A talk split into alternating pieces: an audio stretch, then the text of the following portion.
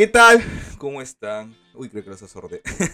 ¿Qué tal? ¿Cómo están? Muy buenos días, buenas tardes, buenas noches. A la hora que estén mirando, escuchando este podcast. Pucha, que nos hemos tardado otra vez tres semanas. Miren, estábamos bien. Y con la edición y todo, nos hemos dado cuenta de que no se había grabado bien. Pero no importa. No importa. Aquí seguimos. Seguimos en esas vicisitudes. Cuando pasen los años, ya tenemos unas anécdotas para contar en, ese tema. Al final es un, es un hobby, pero quién sabe en qué se puede convertir más adelante. Bueno, vamos a retomar nuevamente el tema de creencias limitantes y de repente tengamos otras ideas de lo que habíamos comentado la, la vez pasada. Claro que nadie, nadie sabe de qué, de qué hablamos, pero entre nosotros ya, ya sabemos. ya sabemos ya. César, ¿qué tal? ¿Cómo estás? Buen día, Dani, buen día con todos. Sí, pues, eh, como se dice, ¿no? Si es que no salió el anterior es por algo, posiblemente hoy las ideas puedan fluir nuevamente con toda esa tranquilidad, ¿no? Y le podamos dar a ustedes, ¿no? A los que nos escuchan, pues una información extra, ¿no? Y que les puede aportar bastante, que eso es lo que se busca, ¿no? Porque este temita de creencias limitantes es tan amplio de verdad y tan cotidiano que cada día creo que la persona lo hace y ni siquiera se da cuenta que lo está haciendo. Claro, claro. Bien, eh, bueno, el tema de creencias limitantes, bueno, lo que es creencias, ¿no? Esas ideas muchas veces automáticas que ocurren en las personas o que aumentan en las personas es, es algo que, que, viene desde, desde hace mucho tiempo, ¿no? Eh, usualmente no nos damos cuenta de, de, ello, ¿no? Porque como hemos aprendido, en este caso, en nuestro primer aprendizaje que es la familia, eh, tendríamos que ver qué, tipo de creencias tiene la familia, ¿no? en relación a la pareja, en relación a, el dinero, en relación a los amigos, en relación a, muchas cosas. Yo recuerdo que mi abuela me decía algo que hasta ahora se me hace muy curioso. Y tal vez, tal vez, no, no creo que sea definitivo, pero me decía algo como, tu mejor amigo va a ser tu diccionario no vas a conseguir nada de, los amigos de, afuera. Entonces, yo lo, yo lo veo ahora que me lo decía, o que me lo dice, bueno, ya no, me lo dice, pero me lo decía en una buena intención, ¿no? El hecho de, de poder estudiar, de poder saber. Curiosamente ahora ya estoy agarrando el diccionario para poder mejorar en mi léxico y todo eso, pero me hace llevar a que me he dado cuenta de que mucho tiempo he desconfiado de las personas. Entonces, posiblemente, posiblemente, puede ser que a través de esta idea que me lo ha pasado mi abuela, ella tan sabia, eh, no me lo haya cuestionado, ¿no? Y ahora, bueno, gracias a la carrera de psicología, me lo he cuestionado y ha ido cambiando mi manera de ser para con los demás. Y es algo que a veces lo tenemos de manera automática que no nos damos cuenta de ello. Esa es una. De repente alguien tenga el tipo de creencia de que el dinero es cochino, el dinero es sucio. Entonces posiblemente vaya por la vida con el dinero, pero necesita gastarlo rápido, porque si lo tiene se vaya le vaya a hacer daño. ¿no? Entonces uh, comienza a derrochar el dinero. Puede ser, ¿no? Y, y, se da cuenta de que su educación financiera no es tan, no es tan buena. ¿no? O la típica de creencia que transmiten las abuelas, las mamás, ¿no? Todos los hombres son iguales. O todas las mujeres son iguales, ¿no? ¿Iguales de qué, no? De, que saca la vuelta o qué. Entonces, esas cositas hay que cuestionarlas. Y hay que saber de dónde vienen, ¿no? Si son ciertas o no son ciertas. ¿Qué opinas, César, al respecto?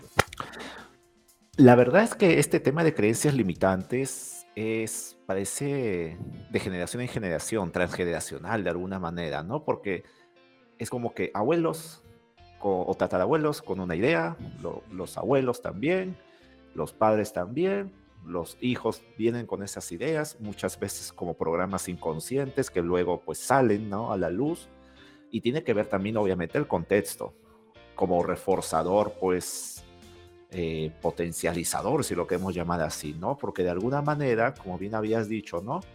eh, muchas veces nos hacen creer ciertas cosas que no son realmente ciertas y tiene que ver mucho con los famosos paradigmas también, ¿no? Que se están implantando y estos paradigmas no son ideas, creencias, ¿no? Prácticamente, que te las hacen creer como si fuesen verdaderas y que no necesariamente lo son. Ojo, no necesariamente lo son. Como habías dicho, ¿no? Todos los hombres son una basura, ¿no? Como dicen hasta en la canción, ¿no? O hay una canción así que dice, todos los hombres son una basura. Pero, ajá, por, por, por ejemplo, ¿no? Ahora, eso es una generalización y es un error en el lenguaje también, el pretender generalizar todo y decir de que por un error de alguien todas las personas son así. Entonces no podemos caer en ello y eso a manera de educación se sigue implantando. Y ahí eso es lo que puede llevar muchas veces a estos famosos estereotipos también, a las etiquetas que se le colocan a las personas y por ende a la discriminación que hay también. Entonces, las creencias limitantes prácticamente son impedimentos, ¿no? Que te permiten analizar un poquito más la situación, ¿no? Es como que esa barrera que te colocan y obviamente no te dejan mirar por encima, solamente tienes la pared ahí y crees que ahí está todo. Es como, por ejemplo, hace un rato estaba atendiendo una paciente y me causó mucha gracia su creencia limitante cuando estaba en la consulta, porque de alguna manera eh, me decía que si es que se quería dar un tiempo libre en el trabajo, porque a veces se saturaba ¿no? de todas las cosas que tenía que hacer y todo ello, si es que se daba una pausa, por ejemplo, de dos minutos, cinco minutos, inmediatamente se autosaboteaba con ideas como, por ejemplo, eh, ya perdí cinco minutos. Esos cinco minutos lo hubiese utilizado en avanzar el informe. Esos tres minutos lo hubiese avanzado en hacer este, esta gestión. He perdido mi tiempo. Y a veces yo le decía, ¿y perder tu tiempo es también pensar en tu salud mental? Y se quedó callada. Y le digo, ¿y tú? ¿Cuán importante eres para ti? Y ahí pues se quedó muda como quien dice. Y sus ojos comenzaron a lagrimear. Creo que fue muy fuerte lo que pude haberle dicho, pero de alguna manera, claro, de alguna manera la creencia limitante necesita ser a veces confrontada para que te comiences a dar cuenta de que muchas veces las ideas que tenemos nos pueden perjudicar. Y para hablar de creencias limitantes, pues está las generalizaciones, ¿no? Nada va a funcionar bien, todo me sale mal, todos los hombres, todas las mujeres son así, son asá, todo lo que yo pretendo hacer siempre va a salir mal. Es como que, ¿y quién te enseñó eso? ¿No? Siempre causa esa curiosidad. ¿Quién te enseñó a pensar así? ¿O de dónde lo escuchaste? ¿Dónde lo leíste? ¿Para qué?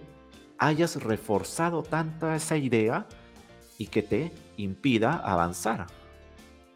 Entonces, hasta que no podamos derrumbar mediante preguntas o encontrar los recursos ¿no? de la persona que siempre lo tienen, pero pareciese de que nunca se dan cuenta que hacen grandes cosas, eh, hasta no encontrar esos recursos de la persona, va a seguir pensando así y se va a quedar enfrascado ahí o enfrascada en esa situación. Entonces, es como decirle, ¿y en qué otros momentos sí te ha ido bien? ¿No? ¿En qué otros momentos sí te ha ido bien? A ver, intenta recordar un poquito, ¿no? Alguna situación que hayas vivido donde las cosas hayan salido diferentes al usual. Y cuando se piensan a, a indagar, ¿no? En sus neuronas, ¿no? Y todas esas cosas, como que ahí logran identificar, ¿verdad? La otra vez, pues no me fue tan mal. ¿O qué? ¿Qué pasó para que no te fuera tan mal? ¿Qué hiciste? ¿Qué pensaste? ¿Qué dijiste? ¿Qué sentiste? ¿No? La triada, el pensar, sentir, actuar para establecer la coherencia. Entonces ahí ya van, como se dice, encuadrándose. Y eso está genial, porque solito, solita, ya comienza a darse cuenta de que no era para tanto ¿no? No era para tanto. Entonces era como, a veces le decimos enchocharse, ¿no? Con una idea que al final, pues no le está sumando, no le está aportando para nada. Y eso es bien perjudicial porque las creencias limitantes están cada día, todos los días, y prácticamente la persona lo hace sin siquiera darse cuenta. Y ese es un detalle bien puntual. No merezco ser feliz, ¿no? Eso lo he escuchado en consultas, sobre todo en, en pacientes que vienen con un temita de posible, posible depresión. No merezco ser feliz. Las cosas nunca me van a salir bien. ¿Qué te asegura eso? ¿Qué te asegura? quién te está programando, ¿no? Si lo vemos eh, utilizando un poquito el pasado, ¿no? Aunque muy pocos les gusta rebuscar ahí. Y normal, ¿no? Cada quien sus estrategias. Eh, muchas veces, ¿quién te ha causado esa impresión? Para reestructurar, hacer una reestructuración cognitiva, ¿no? ¿Quién te ha hecho pensar así? ¿O en qué situación lo has escuchado? ¿O qué momento fue el que realmente te impactó para que tú te quedases con esa idea fijada. O sea, son un montón de cosas en realidad. Imagínate ahora los medios de comunicación, la televisión, la familia, cómo refuerza muchas veces esas ideas. No soy bueno para hacer las cosas. Y en casa no le dejan hacer nada. No, hay que servirle la comida. No, hay que hacerle esto pues, para que no se sienta mal. Entonces, en el hecho de cuidar para que no se sienta mal, literalmente están reforzando esa creencia limitante, que el hijo te diga, ¿no? Papá, mamá, no soy bueno para las cosas, soy malo, soy pésimo. Ya, hijito, no, no te preocupes, estás triste, este, no hagas nada hoy día, este, nosotros te vamos a hacer tu comida, te lo vamos a llevar a tu cuarto, no te preocupes, yo voy a lavar tu ropa. Entonces, ¿qué estás haciendo ahí? La intención está bonita, ¿no? De cuidar al hijo y todo eso. Pero el trasfondo es un reforzamiento de esa creencia limitante. Entonces, eso se va guardando. Ahí está el temita también. Mira, qué interesante, ¿ah? Sí. Justamente rescato lo, que comentabas del caso, ¿no? Podríamos decir que ha, tomado conciencia de, ello, de lo que está pasando con, con esa idea, ¿no? Esos pensamientos que te lleva a una conducta, ¿no? Y ese, y ese tipo de conducta que es lo que, realiza la, persona. Bueno, también el hecho de, no sentirse merecedor de las cosas, ¿no? No, no me merezco, e, no merezco que me amen, no merezco que me, que me digan cosas bonitas, no merezco tal o cual, ¿no? Entonces es como que adoptas esta postura de victimismo, que claro, ¿no? Imagínate el contexto que habrá vivido la persona. No es, no es que algunas personas lo pueden malinterpretar, pero cuando uno va a terapia se da cuenta de que hay muchos factores que están influenciando en ese tipo de comportamiento, ¿no? Y si nos ponemos a analizar un poco sobre los problemas de salud mental, salud psicológica, pues nos damos cuenta de que hay muchas creencias irrelevantes, muchas creencias limitantes en, las personas, ¿no? Y la cuestión es eh, saber de dónde vienen. Había, hay una, no es, no es una técnica, pero es, no, no, recuerdo de qué, de qué filósofo, pero es el preguntarse cinco veces por qué. ¿Por qué estoy pensando esto? O por qué, una vez que, ¿por qué pienso esto? Ya, nuevamente, ¿por qué? ¿Por qué? ¿Por qué? llegas a la conclusión de que es algo irrelevante, ¿no? Y ahí la gente lo entiende. Una vez lo apliqué y me salió y mi paciente se quedó como que, oye, sí, no, eso es algo irrelevante lo que pienso. Creo que voy a pensar de otra manera. Ah, mira, ¿y qué piensas, por ejemplo? así lo voy a pensar a ver qué tal me sale. Ah, ya, muy bien. Gracias, doctor, gracias. Ya se puede ir en paz, Entonces, la cuestión es, ¿qué es lo que, qué es lo que ocurre, no? Y es reflexionar o darse cuenta de lo que pasa conmigo en relación a tal cosa, ¿no? ¿Cuáles son ese tipo de pensamientos? Porque esas creencias limitantes también está eh, influenciando en tus relaciones interpersonales, ¿no? Con las demás personas. De repente hay alguien que hace tal cosa y no, esta persona no es confiable. por una, una, simple conducta hace que se limite a esa persona a conocerla, ¿no? Y uno no sabe cómo se puede comportar esa persona. De repente un día no saludó y los demás piensan que es un maleducado o una maleducada, ¿no? Pero de repente esa persona tuvo un mal día, ¿no? Se peleó con su familia, un día antes se peleó con el flaco o la flaca, o terminaron, o simplemente se levantó con un humor de perros y no quiere saber nada de nadie. No, y es normal. Es normal eso. Pero la cuestión es cuáles esas creencias que tenemos hacia las demás personas, ¿no? Y la clave es cuestionar. ¿no? Cuestionarlo. O sea, si no me sirve, vamos a comenzar a cambiarlo. Pues, ¿no? ¿Para qué quedarte con, con eso si es que no es algo válido para ti o para tu vida, ¿no? Si tal vez en las generaciones pasadas, en tu contexto, le vale, bacán. Porque le va, pues, ¿no? Pero si a ti no, entonces hay que cuestionar y hay que cambiar. Todas las personas cambiamos. ¿no? no somos las mismas personas de hace un año, de hace dos años, de hace cinco años, de hace diez años. Somos muy diferentes y vamos a ser muy diferentes de aquí a unos uno, dos, cinco, diez años. Entonces es momento, pues, ¿no? De cuestionar las cosas. Y eso nos permite avanzar. Eso nos permite ser mejor. ¿no? para mí lo más importante es ser mejor persona. ¿no? Hacia dónde vas. Cómo compartes lo que tú tienes con los demás. ¿no? Desde tu educación financiera, desde tu profesión, desde, no sé, lo que tú sepas. Y que sepas compartir. ¿no? Eso para mí es lo más, una de las cosas más importantes, si no es lo más importante. ¿no? Porque el conocimiento, caramba, yo lo puedo adquirir sobre todo que estamos en la era de la tecnología, la información y la, y la comunicación, yo puedo estudiar un tema en internet rápidamente y saber, eso es súper fácil. La cuestión ahora es cómo, cómo yo me relaciono con los demás, ¿no? Cómo puedo apoyar, cómo puedo, eh, bueno, ser competente sí, pero también cómo eh, ser, compañero o ser amigo para, para poder dar un soporte a los demás a quien, a quien lo necesita, ¿no? Porque bueno, nosotros no, no nacemos en un contexto o queremos nacer en tal contexto, sino que simplemente nacemos y, a partir de ello comenzamos a aprender y, andar por la vida. ¿no? Entonces es algo que invito a, las personas a, poder reflexionar sobre, sobre esos temas y sobre sus áreas de su vida. ¿no? Eh, salud, dinero y amor, lo, principal. ¿no? ¿Cómo están tus creencias en cuanto a la salud? ¿Cómo están tus creencias en cuanto al amor? ¿Cómo están tus creencias en cuanto al dinero? ¿no? En la salud, de repente si eh, estar enfermo, porque hay personas que piensan que estar enfermo es válido, ¿no? Ah, estoy enfermo, es como que estoy bien, Así, eh, de algo me tengo que enfermar, ¿no? De algo me tengo que morir. Ya he estado mucho tiempo este, sano, ya tenía que enfermarme, ¿no? Aquí es para entrar otro tema y es para hablar un montón, ¿no? Em, en el dinero, por ejemplo, ¿no? ¿Cuáles son esas creencias del dinero, ¿no?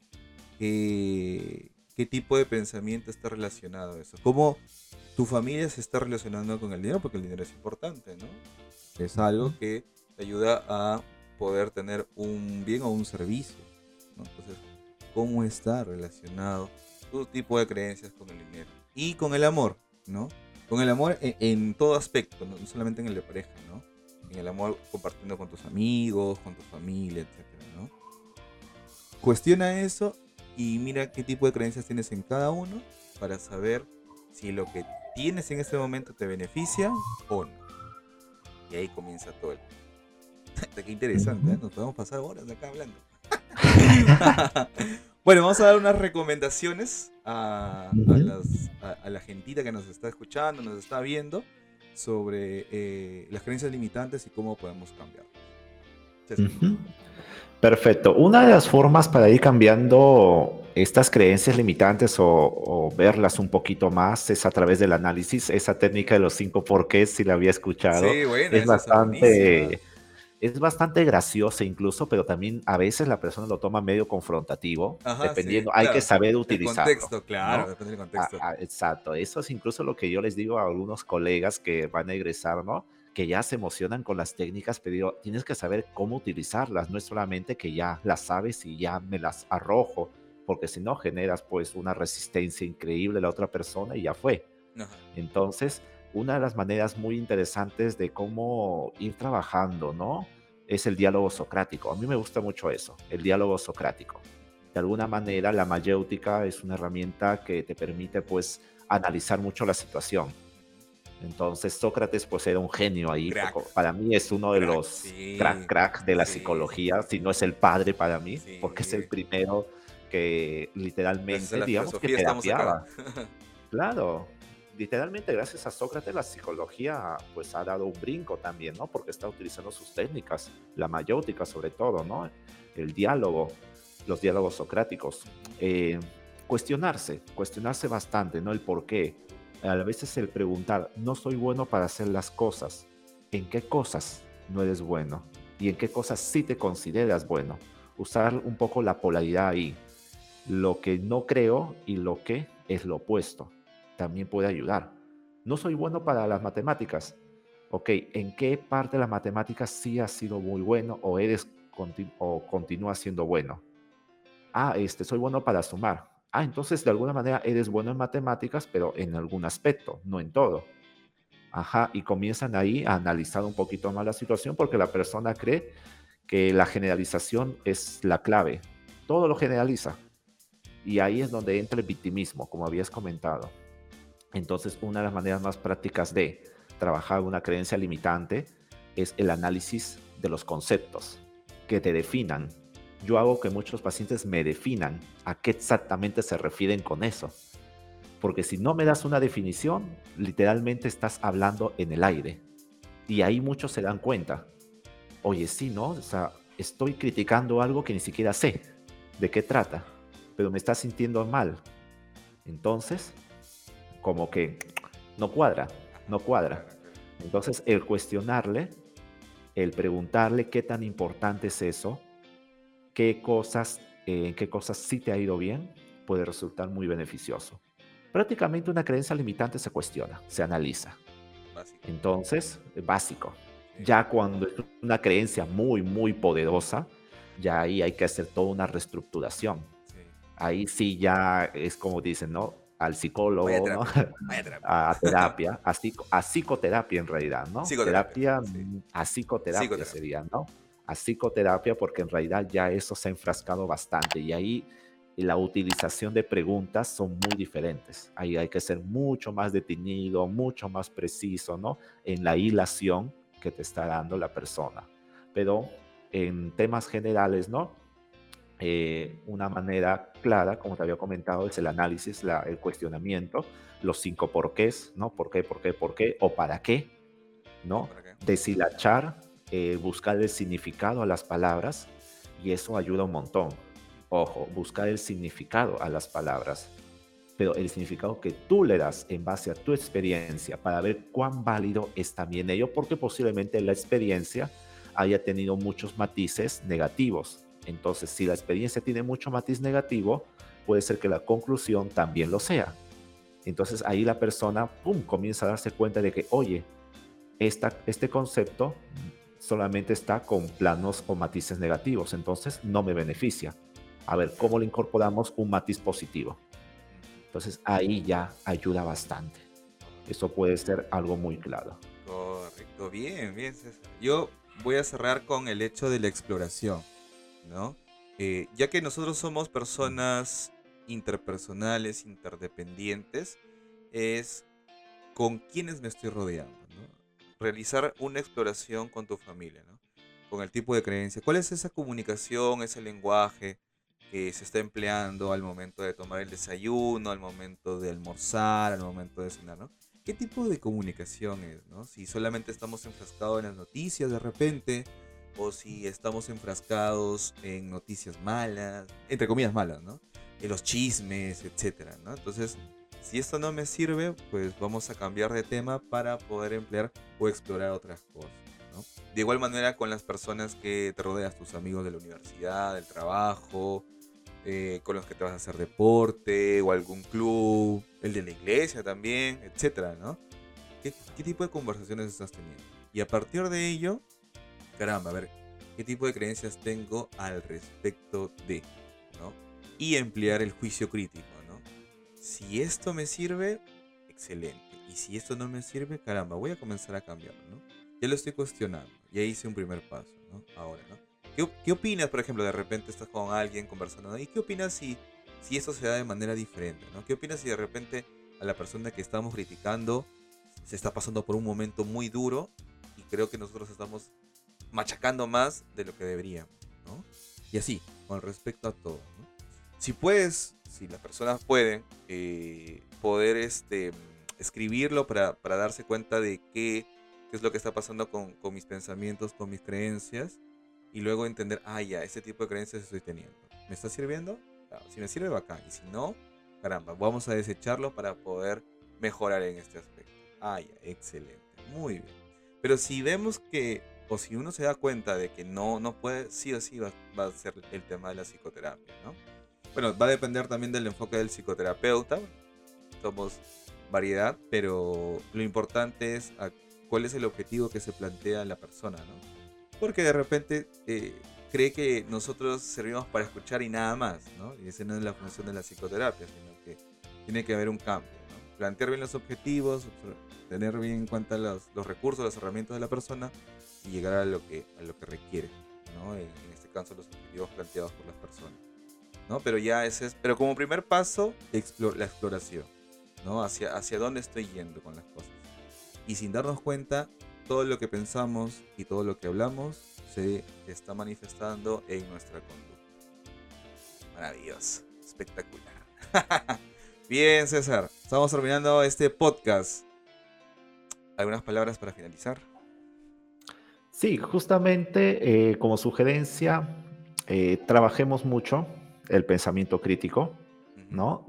Eh, sería buenísimo de que se leyeran libros de filosofía. Creo que ese es un campo muy descuidado. Libros de filosofía, a Platón, a Sócrates, a Hegel, incluso a Maquiavelo, a Nicolás Maquiavelo también con El Príncipe, ¿no? Eh, tantos autores que hay, tantos filósofos que los hemos descuidado y que de alguna manera aportan en el análisis, ¿no? Para nosotros poder dudar, como decían, ¿no? La especulación dentro de la filosofía, ¿no? El especular que se nos ha olvidado y ahí ya estamos comenzando a eh, derribar esos pensamientos, creencias limitantes. No hay que filosofar más y para eso hay que leer. Si no lees, créeme que es muy fácil manipularte. Así le digo a mis estudiantes. No te preparas, no lees, no analizas, no te quejes si la gente te manipula. Y tal vez ya lo está haciendo. Así es que, si no quieres ser manipulable, coge un libro, Ve algunos videos de YouTube también, si no te gusta tanto leer, pero sí unos videos documentales en YouTube. Total, en YouTube incluso encuentras, o en Spotify, ¿no? Eh, temas de filosofía, ¿no? También. Entonces, unos cinco minutos al día creo que es suficiente, te puede ayudar y vas incrementando tus conexiones neurales, ¿no? Que eso también hemos descuidado bastante. Bien, excelente. Nos reencontramos en la próxima. Muchísimas gracias. Bye.